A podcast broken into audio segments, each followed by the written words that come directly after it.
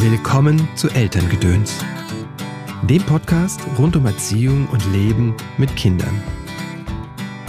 Eine Beziehung, die mit Forderungen und Erwartungen verbunden ist, verbindet nur notdürftig. Ernst Ferstel. Habe Hoffnung, aber niemals Erwartungen. Dann erlebst du vielleicht Wunder, aber niemals Enttäuschungen. Unbekannt. Enttäuschungen, davon können wir Eltern ein Lied singen, oder? In dieser Folge geht es um die Erwartungen und weshalb sie so ungünstig sind im Zusammenleben mit unseren Kindern. Insbesondere wenn es darum geht, große Gefühle wie Wut zu begleiten. Aber erstmal schön, dass du eingeschaltet hast zu dieser Folge. Mein Name ist Christopher End. Ich unterstütze Eltern darin, die Verbindung zu ihrem Kind zu stärken und die Verbindung zu sich selbst. Denn ganz häufig ist das die, der, der, der Punkt, an dem Veränderung in Familie passiert. Auf deinem Weg des Elternseins unterstütze ich dich in Einzelsitzungen, online oder hier in der Praxis in Köln und in Online-Kursen. Der nächste Kurs heißt Wutanfälle deines Kindes gelassen meistern. Das ist ein zwölf-Wochen-Programm, wo ich dir die Grundlagen ähm, zur Wut und zur Begleitung deines Kindes erkläre, was im Gehirn passiert des Kindes während eines Wutanfalles. Ich gebe dir Tools und Methoden an die Hand und wir üben die gemeinsam. Wir üben, wie du dich beruhigen kannst und wir schauen uns an, wo vielleicht deine Triggerpunkte sind. Wenn das für dich spannend klingt, dann äh, schreib mir schnell oder geh auf meine Webseite christoph-end.de und hüpf noch in den Kurs hinein.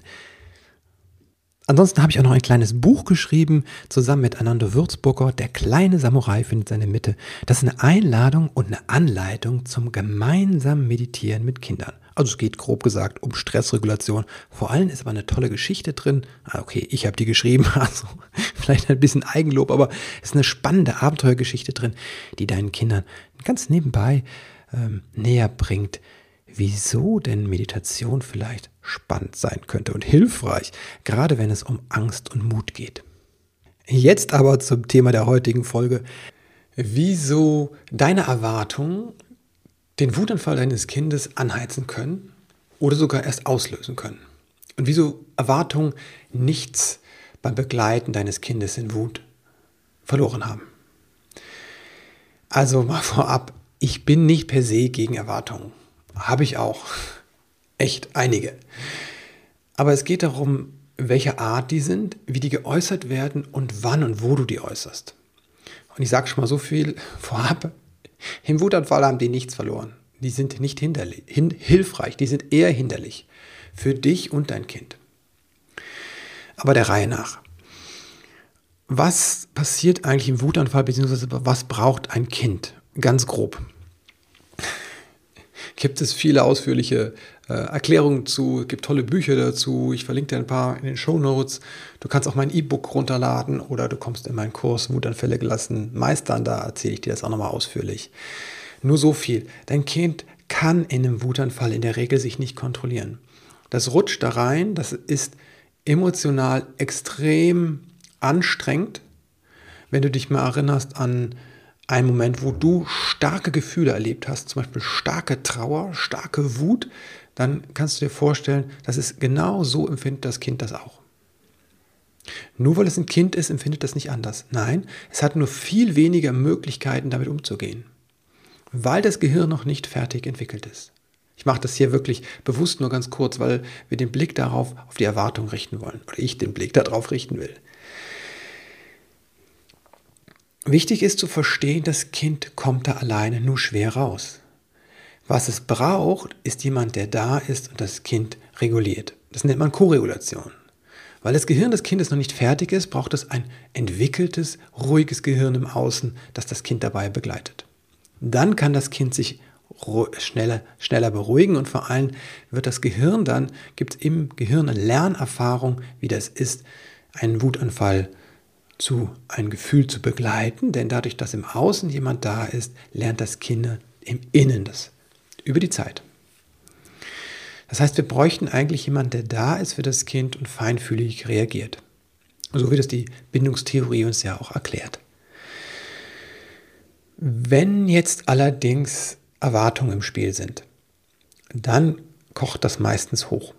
Und wie gesagt, oft sind die Erwartungen sogar der Auslöser für Wutanfälle. Erwartungen in dem Fall meine ich Erwartungen zum Beispiel, dass das Kind seine, seinen Wutanfall regulieren könnte schon. Und ich bin dann jedes Mal wütend, wenn das Kind das nicht kann. Wieso kann das Kind sich nicht ähm, besser beherrschen? Wieso muss es das jetzt machen? Und dann kommen noch Unterstellungen rein, wie ähm, das macht es nur, um mich zu manipulieren, das macht es nur, um Aufmerksamkeit zu bekommen und so weiter und so fort. Und das Ganze geht, nimmt seinen Ausgang in der Erwartung, das Kind könnte etwas, was es noch nicht kann. Deswegen predige ich immer so viel, dass Wissen die Grundlage von achtsamen oder beziehungsorientierten Elternsein ist. Denn wenn du weißt, dass das Kind das nicht kann, kannst du das auch schwer erwarten. Okay? Das ist der erste Moment, wo du zum Beispiel Druck rausnehmen kannst aus der Situation. Wir wissen alle, unter Druck ja, ähm, wird es schwieriger, gute Lösungen zu finden. Und wenn ich eh schon gestresst bin und es kommt von außen noch Druck rauf, explodiert das Ganze. Macht Sinn, oder? Also, dann haben diese Erwartungen auch noch eine bestimmte Qualität, die ungünstig sind. Diese druckmachenden Erwartungen. Sie sind häufig allgemein formuliert, wie zum Beispiel sei nett. Ja? Das ist eine Erwartung, die ist sehr allgemein und ist auch gleichzeitig nicht erfüllbar. Kein Mensch ist immer nett. Und was ist das auch für eine Lernerfahrung, für ein Lernziel, dass ich immer nett bin. Es gibt Menschen, bei denen macht es wirklich überhaupt keinen Sinn, nett zu sein, sondern das ist wirklich wichtig zu sagen, stopp bis hierhin und nicht weiter. Und da brauche ich eine andere Energie für, da brauche ich Wut für auch, um mich zu verteidigen. Wenn ich aber antrainiert bekomme über diese Erwartung, über diesen Glaubenssatz, ich solle immer nett sein zu allen, dann verlerne ich das. Also zu allgemein, nicht erfüllbar, unrealistisch. Ja? Zum Beispiel ähm, unrealistisch wäre auch für einen unter drei bis vierjährigen, dass er sich in jemand anders hineinversetzt. Das kann er noch nicht. Diese Fähigkeit entwickelt sich erst mit der Zeit. Das sind unrealistische Erwartungen. Genauso wie wäre ähm, widersprüchliche Erwartungen. Dann kriegst du von den, kriegen wir von den Eltern oder wir selbst geben die weiter zwei Erwartungen, die sich widersprechen. Also zum Beispiel, isst dein Teller auf, aber werd nicht zu dick. Na, wie soll ich das denn machen? Wenn ich meinen Teller aufesse, heißt das, ich gehe über mein natürliches Sättigungsgefühl hinaus und trainiere mich das. Auf la lange Zeit trainiere ich mir dieses Sättigungsgefühl ab. Die Folge ist ganz häufig, dass die Leute nicht mehr spüren, wann sie satt sind und essen mehr. Ne, das sind widersprüchliche, und was passiert, wenn ich zu viel esse? Ne, dann kann ich natürlich Übergewicht bekommen. Das sind widersprüchliche Glaubenssätze und Erwartungen. Nicht hilfreich. Und das letzte, der letzte Punkt, den ich jetzt hier gerade erwähnen möchte, ist, wenn Erwartungen auch nicht authentisch sind. Carl Rogers hätte das inkongruent genannt, also wenn die nicht kongruent sind mit meinem eigenen Leben und Erleben. Sprich, ich erwarte was von meinem Kind, was ich selbst überhaupt nicht tue. Ich sage zum Beispiel, ähm, du musst immer ehrlich sein. Hinter dem Rücken spreche ich aber schlecht über andere Leute und bin unehrlich. Ja, solche Dinge. Das kriegt das Kind doch mit. Wie soll es denn die Erwartung erfüllen, wenn gleichzeitig seine Lebensaufgabe ist, so zu werden wie Mama und Papa? Damit stelle ich dem Kind eine nicht erfüllbare Erwartung. Und das macht Druck. Das Kind versucht möglichst zu kooperieren und nimmt diesen ganzen Scheiß in sich auf und hat dann in sich diese verdrehten Dinge. Und wer ist schuld? Die Eltern. Nein, ich will hier nicht kein Elternbashing machen. Ich will dich nur sensibilisieren dafür das Thema Erwartung.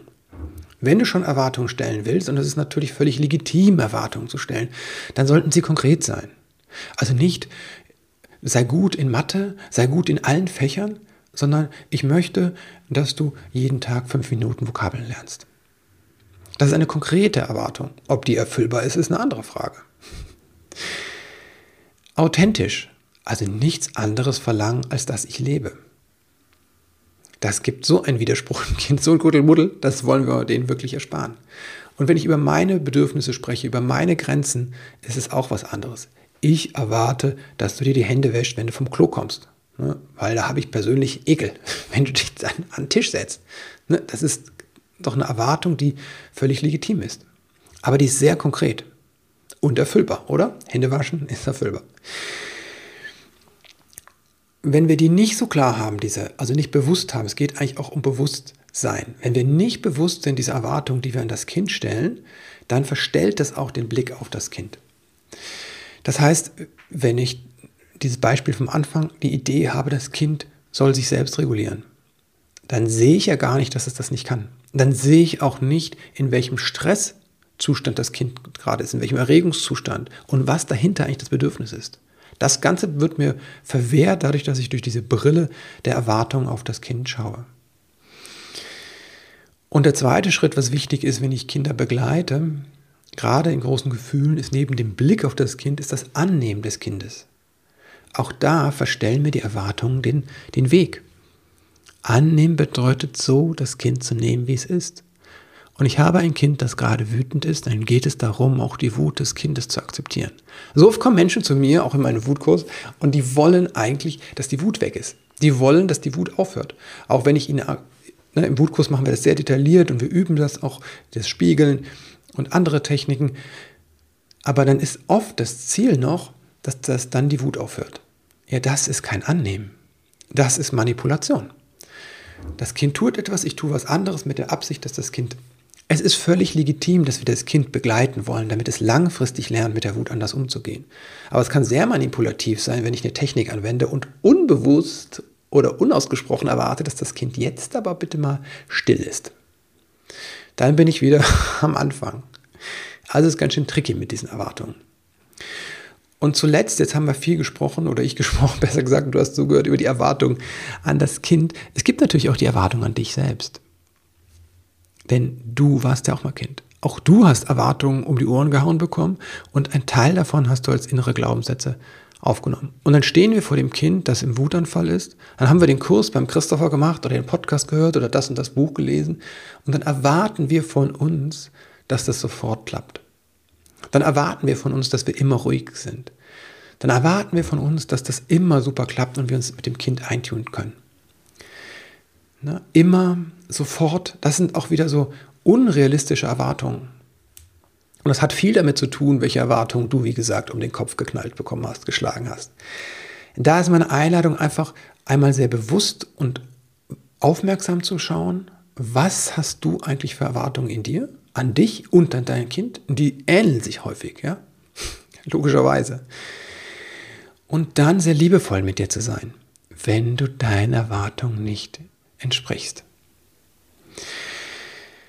Ja, wenn du mehr darüber wissen willst, also es gibt ein E-Book von mir zum Thema Wut und es gibt natürlich den Wutkurs, der am 16.03. anfängt. Das ist eine ganz liebevolle Begleitung und ohne Erwartung und wir schauen da, wie wir es anders machen können. Ich zeige dir das, ich erkläre dir wirklich das Hintergrundwissen, ich zeige dir die Tools, wir üben die zusammen und vor allem schauen wir hin, was sind deine Trigger, was sind deine persönlichen Themen, weil es ist ganz, ganz wichtig auch.